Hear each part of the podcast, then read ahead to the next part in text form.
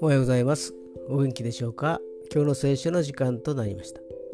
今日の聖書の箇所は旧約聖書詩編8編3節から4節まででございます。詩編の8編3節から4節まででございます。お読みいたします。あなたの指の技であるあなたの点あなたが整えられた月や星を見るに人とは何者なのでしょう。あなたが心に止められると。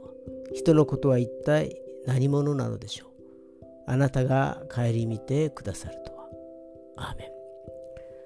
神様は人間をお作りになる時に神様の姿に似せて神様の息を吹き入れてお作りになりました。